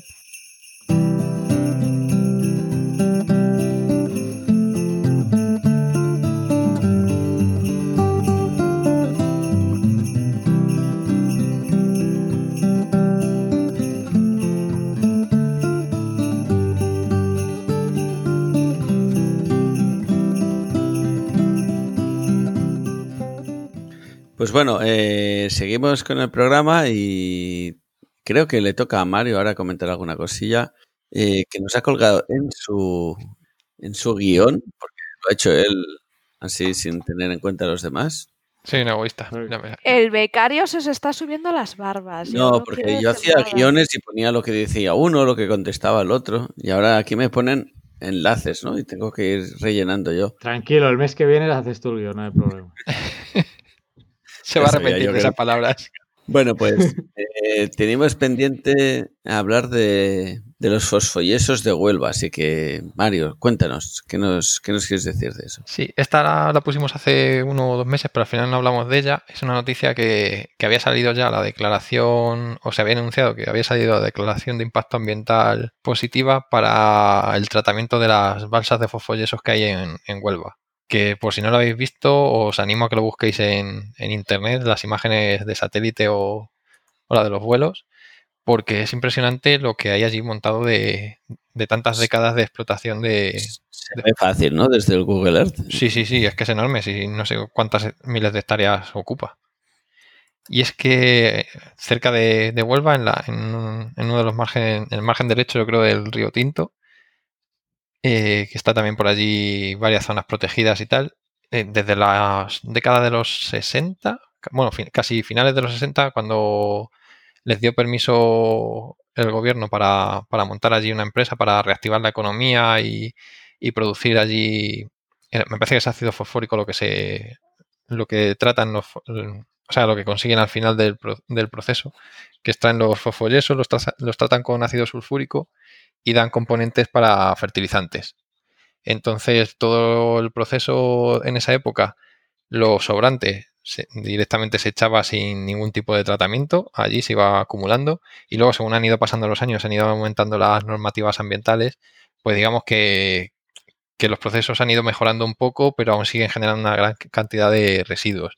Y creo que estuvieron funcionando de esa forma hasta 2010. Y tienen allí pues unas balsas enormes de, de productos de desecho que se acumulan también porque se concentran sustancias radiactivas que estaban dentro de la, de la propia matriz de, todo el compuesto. Y está en una zona que, tiene muchos riesgos ambientales de, muchos tipos, incluso para la población.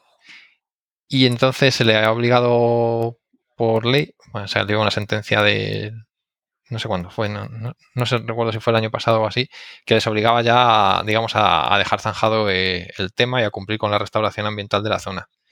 Y salió la, declaración de impacto ambiental y ha salido con un poco de, pues bueno, como es, una, es algo tan importante, pues ahí pasa como con, cuando hablamos de la bahía de, de Pullman, la, han llegado a la misma solución, que es a la inmovilización de los, de los, de los lodos que hay allí acumulados, poner una capa impermeable encima y luego poner una otra capa ya vegetal encima para poder estabilizarlo. Y decían que había un poco de controversia por algunos informes técnicos de, del IGME y de que tenía que dar también, porque al tener compuestos radiactivos tiene que dar también el visto bueno el, Consejo de Seguridad eh, Nuclear. Y también tenían que dar el visto bueno lo que sería el plan de ordenación de, de allí de la urbano de, de Huelva, Así que está un poco en el aire. Digamos que la declaración del Ministerio, la declaración de impacto ambiental positivo ya está dada. Es, positiva y pueden hacer lo que ellos han dicho, pero quedan esos organismos para que den el visto bueno y que se pueda hacer, porque también queda que la Junta dé también el, visto.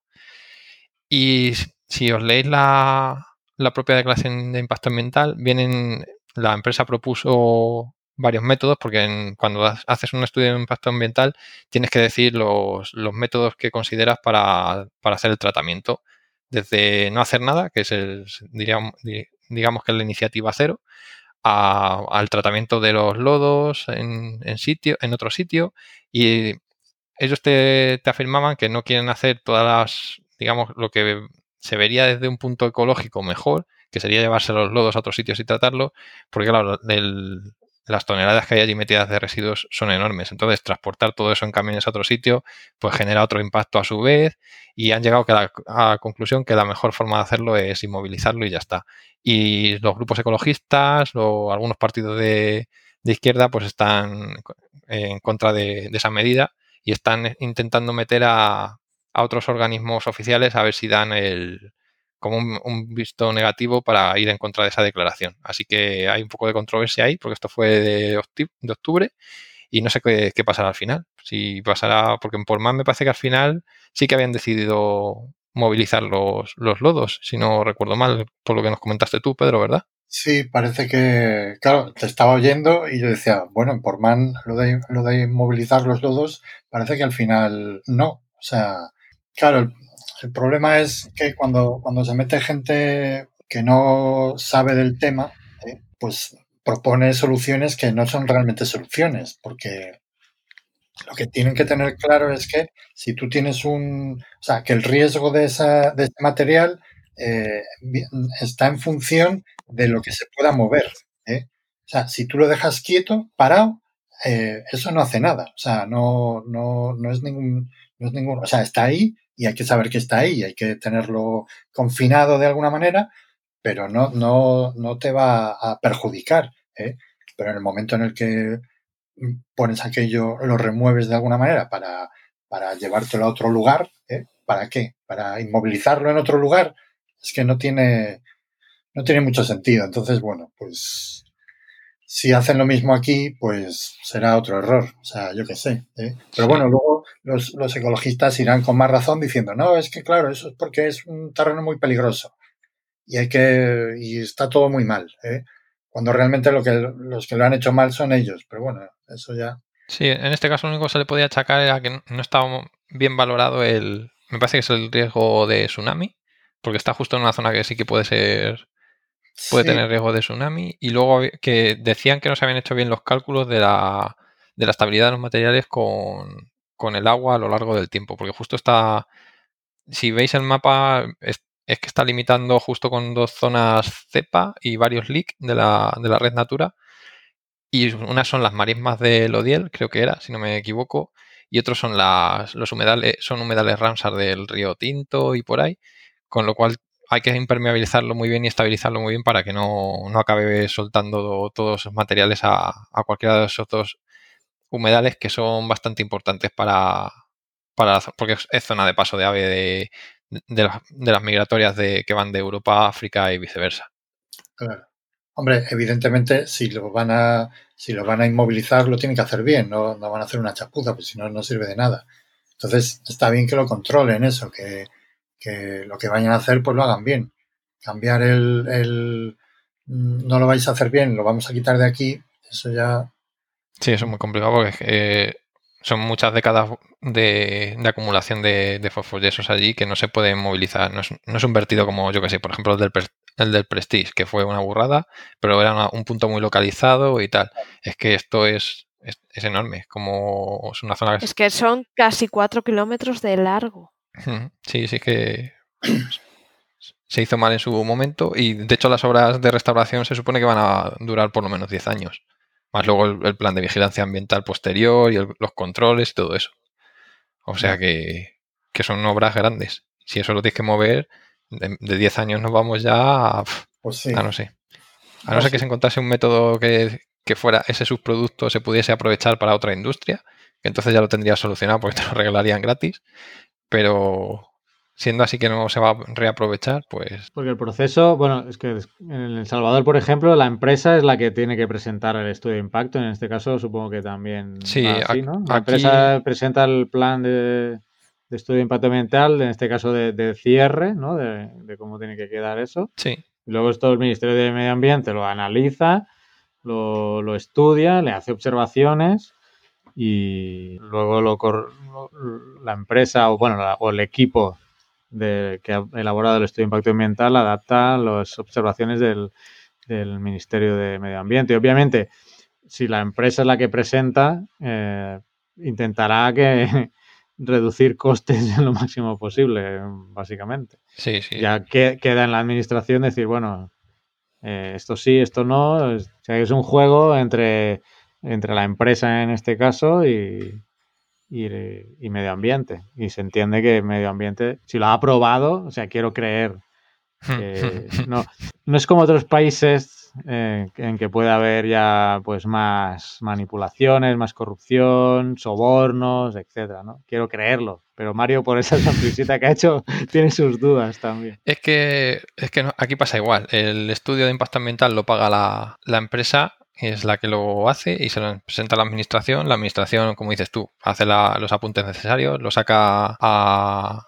Lo tiene que publicar para que, porque tienes un periodo para, para que el público afectado pueda poner enmiendas, como en el caso de la ley. Y luego, con todo eso, la- el organismo estatal debe, debe decidir si le da declaración positiva, negativa o si, o si le pone mejoras o cambios al proyecto. Entonces, si en, en este caso a lo mejor que es un poco más serio, pues puede que lo hagan más o menos bien y tal. Pero en otro caso, como una de las otras noticias que tenemos en el, también en el guion, que es lo de las energías renovables, cuando hay un boom, por ejemplo, de parques eólicos o de fotovoltaica o de otras tecnologías como cuando hubo el boom de los ciclos combinados, sí es verdad que se sabe y vamos, es que se ha visto que se relajan las administraciones un montón. Tiene que haber muchos lobbies por ahí presionando y al final, digamos que las leyes se pueden leer de una forma y de otra y, y todo eso. Y los intereses económicos son los intereses económicos. Si no, no tendríamos, por ejemplo, el Tajo como lo tenemos, que ni tiene caudal ecológico definido ni, ni nada. O se construyen parques en sitios donde no debería haber parques y así. Así que no, no solo en El Salvador, yo creo que eso es a nivel mundial. Se intenta hacer, supongo, lo mejor posible, pero luego hay, hay mucho dinero por ahí metido y que también es parte del desarrollo de, de la zona, que a lo mejor todo eso da trabajo allí y les interesa que se haga todo el trabajo allí en vez de llevárselo, imagínate, a, un- a unos terrenos yermos en Palencia, por ponerte un ejemplo. Así que hay, hay mucho detrás que hay que mirar, pero yo lo que sí que tengo claro es que los estudios de impacto ambiental no los debería pagar la... O sea, los de- lo, lo debería pagar la empresa, pero se lo debería hacer la administración. Que fuera la administración la que lo hiciese de forma totalmente neutra y dijese, mira, este es el, estudio de impacto que te hemos hecho y nos ha costado un millón de, euros. Pues que lo pague la empresa, pero que sea el Estado o la, o la administración el que, lo, el que lo haga. O una empresa que no tenga nada que ver con, con esos señores, porque si no, al final, si tú eres una empresa que estás haciendo estudios de impacto ambiental, lo que vas a hacer es ponérselo bonito a, la empresa a la que se lo haces, porque si no, no te vuelven a contratar otra vez. Así que. Pero bueno, eso ya son disquisiciones de ambientólogo, así que no me hagáis mucho caso. Sí, sí, eso es complicado. También porque si lo hace la administración no, no, no tiene suficientes recursos para hacer todos los estudios de impacto ambiental que se... Más, que fu- se más tendrían. funcionarios, es un win-win. Salen más oposiciones. bueno, bueno, sí da. Sí, sí da, pero me da que... Ya. Hombre, si, si, si, si eso sale de la empresa, pues sí te podría dar, no sé. Bueno, bueno, es de estudiarlo. Podrías hacer una propuesta de ley. Me matan. Bueno, eh, yo tengo una última noticia, o no sé si ya, ya que la habías enlazado y la has mencionado, no sé si la quieres comentar, la de las energías renovables, y así ya todo lo que habías puesto en el guion, ya creo que con esta lo, Ya no lo lo acabas de comentar. Así no se puede quejar, ¿no? Hombre, que el año pasado lo estuviste boicoteando, ¿eh? El año pasado, el mes, El mes pasado. Ca- casi, el año, casi el año Sí, pasado. sí, por poco. Nada, eh, la noticia es la de las- que las energías renovables amenazan a la biodiversidad en España, que es una carta que han escrito a la revista Science, creo que era. Eh, gente de aquí A ver, de ¿quién- científica. Firma la carta, Repsol. No, porque Resol, de hecho, está volcándose en las energías renovables ahora. Tienen un- una división muy fuerte y están cambiando el negocio Pues Ha sido Beatrice Petroleum entonces, ¿no? el lobby del petróleo. Y nada, pues eh, es una carta que han escrito que, que están diciendo que, que igual con como se está haciendo ahora el boom de con el plan este de- para 2050 de tener el máximo de energía renovable en el sistema, que me parece que, que, que no sé si ponen en la carta que querían meter 32 gigavatios más de aquí a 2030 y algo, que es una burrada, porque es una verdadera burrada. Y si se está haciendo sin ton ni son, pues va a afectar a un montón de, de biodiversidad que ya está afectando, porque suf- estamos sufriendo ahora los problemas del boom de la, de la eólica de los últimos lustros.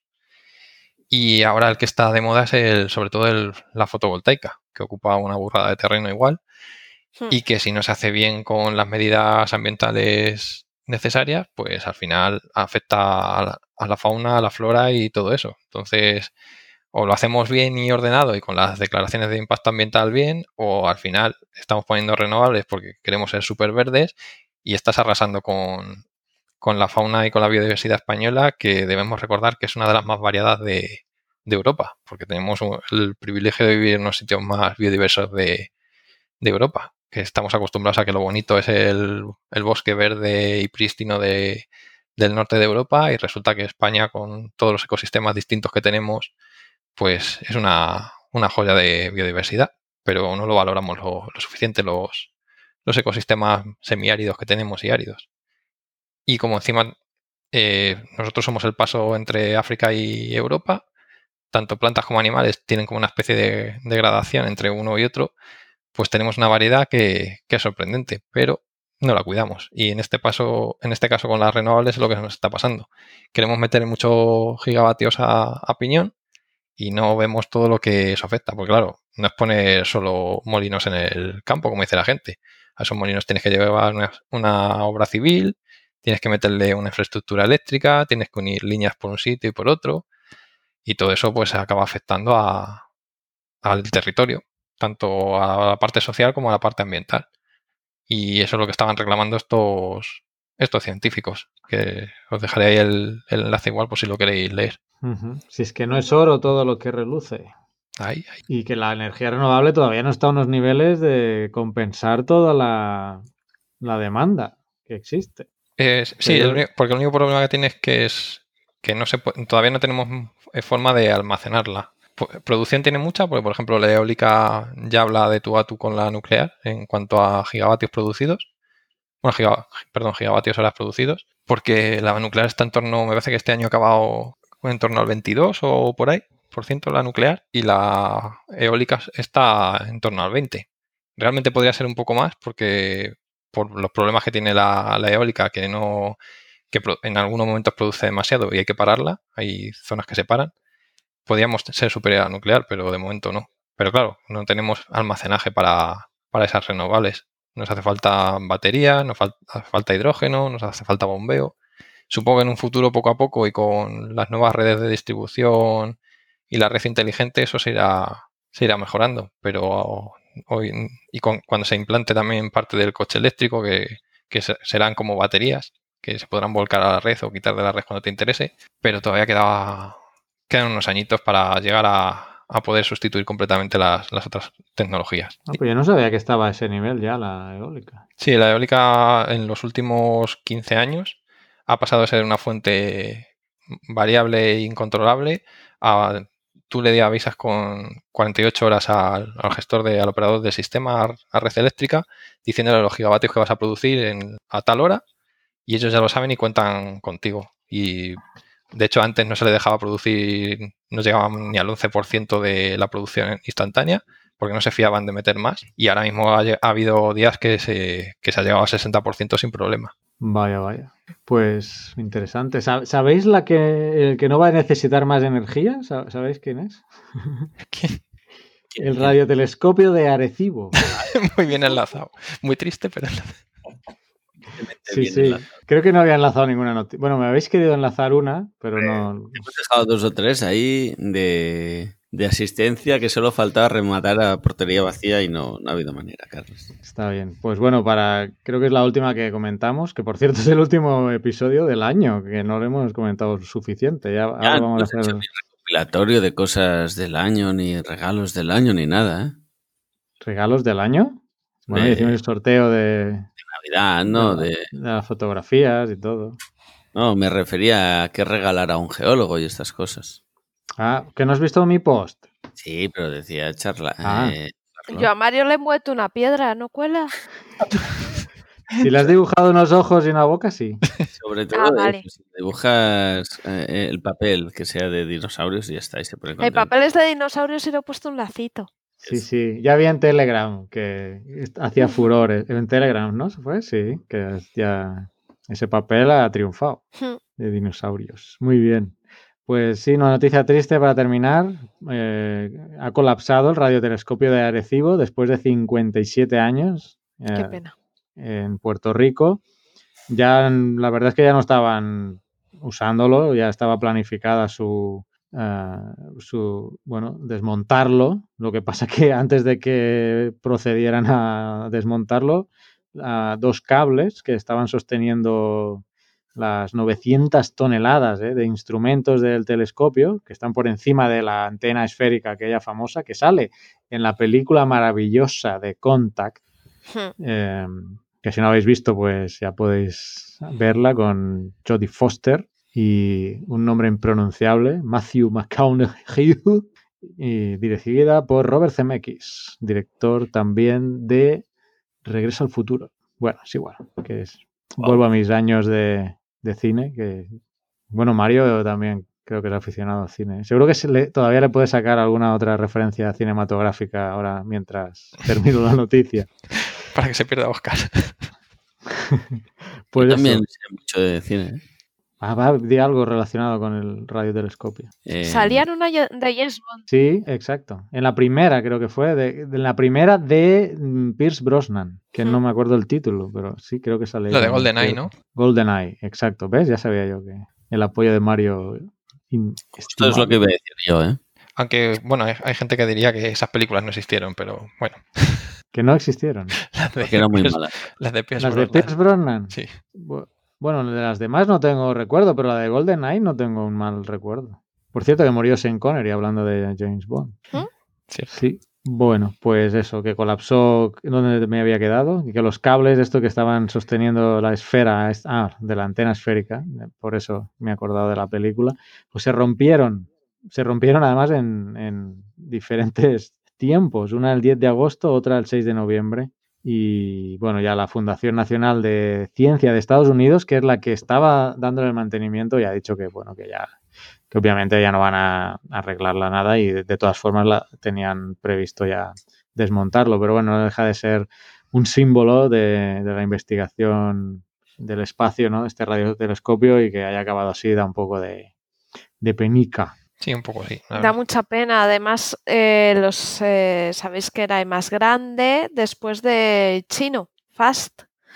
Y los chinos han dicho que todos los científicos que estaban usando Arecibo, porque aún se estaba empleando para detectar asteroides potencialmente peligrosos, para tema de clima también, pues eh, han- los chinos han abierto FAST a todos los investigadores que estaban trabajando con Arecibo, lo cual me parece muy, muy bien por parte de China y creo que se están abriendo mucho últimamente. Pues sí, sí. Se están convirtiendo en una potencia ya espacial, ¿eh? Acabamos Sí. de hablar antes del tema de que han traído ya rocas de la sí, Luna. pero además el- tienen gestos buenos, o sea, quieren compartir.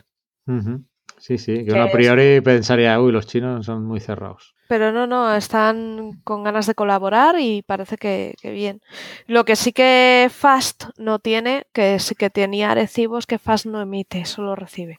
No, pues, Arecibo era el único que emitía. con Arecibo podíamos bombardear de reggaetón a, a los aliens y de esta forma no. Estamos indefensos. Bueno, creo que quizá lo agradecen, ¿eh? A lo mejor ha dicho, hostia, ¿qué ha pasado? ¿Quién, quién ha apagado la radio? Se han callado, menos mal. Se han callado esos vecinos ya, qué pesado. Muy bien. Pues nada, hasta aquí las noticias, Oscar. No sé, los últimos eh, Las últimas comentarios, palabras. el último 2020. programa. Yo voy a ir poniendo música aquí navideña de fondo, porque estamos el 22 de diciembre, amigos. Vas a poner la. ¿Cómo se llama ahora? La, No sé, una musiquita navideña, no sé qué pondré, ya la encontraré típica, algo. la María Carey, una de estas que tiene una canción típica de Navidad. Ah, no, pero eso tiene copyright. Ah, es verdad. No, No nos torturéis, por favor. no, no, esa no, tranquilos. Ahora que digo copyright, eh, los, los doctorandos, los jóvenes doctorandos están preparando un especial de Decía al final música, año, ¿no? de música geológica. Y hemos acordado que lo vamos a sacar para fin de año. Así que no sé cuándo saldrá este mensual. A lo mejor sale después. No, intentaré que salga antes, ¿eh?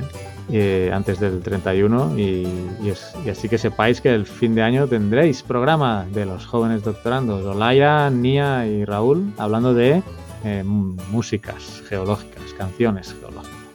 Pues nada, eh, acabamos este 2020, ¿no? Ya, ya toca. A ver si cambiamos de año y buscamos una rima mejor. Difícil, pero mejor. Piensa, piensa. Iré pensando. Lo que va a ser mejor es el año, porque peor que el 2020.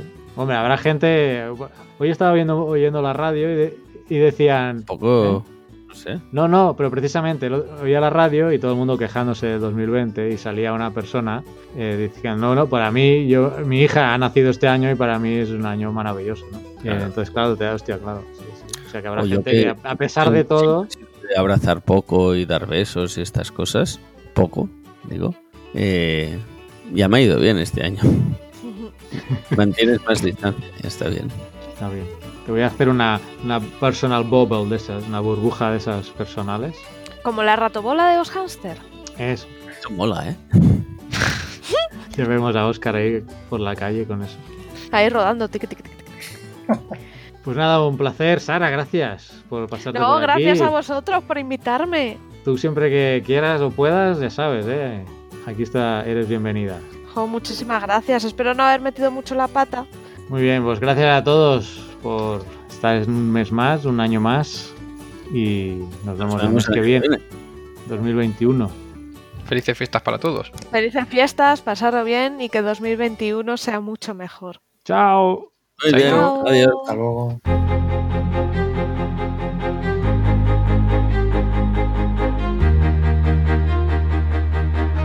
Envíanos tus comentarios, preguntas o sugerencias a geocastaway.gmail.com.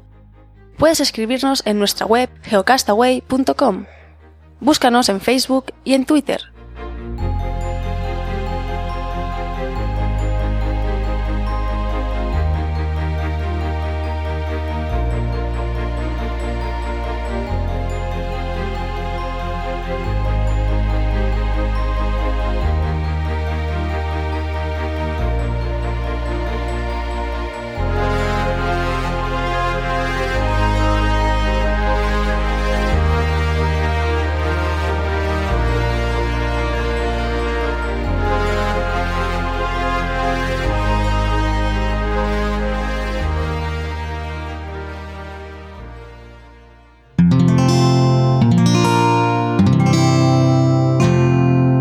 Puedes escuchar más capítulos de este podcast y de todos los que pertenecen a la comunidad Cuonda en cuonda.com.